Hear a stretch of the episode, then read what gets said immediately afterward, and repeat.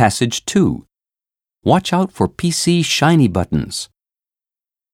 When motorist Michael Meacham found himself stuck at a traffic intersection with a runny nose, he reached for a tissue by instinct.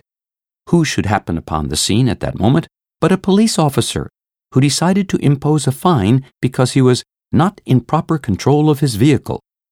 Policeman Stuart Green, nicknamed PC Shiny Buttons in ridicule of his intolerant approach, also took three points off his driving license, even though Mr. Meacham had his handbrake on. PC Green is a controversial figure. A few months ago, the officer fined laborer Steve Smith for accidentally dropping a $10 bill in the street.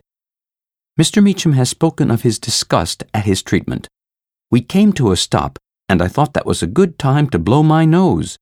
When the traffic moved on, a police officer motioned me to pull up.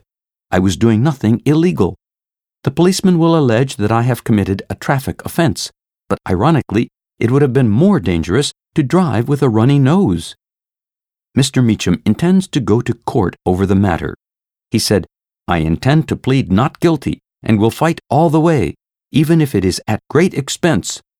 An anonymous police source commented, This is nonsensical and is the very opposite of good policing.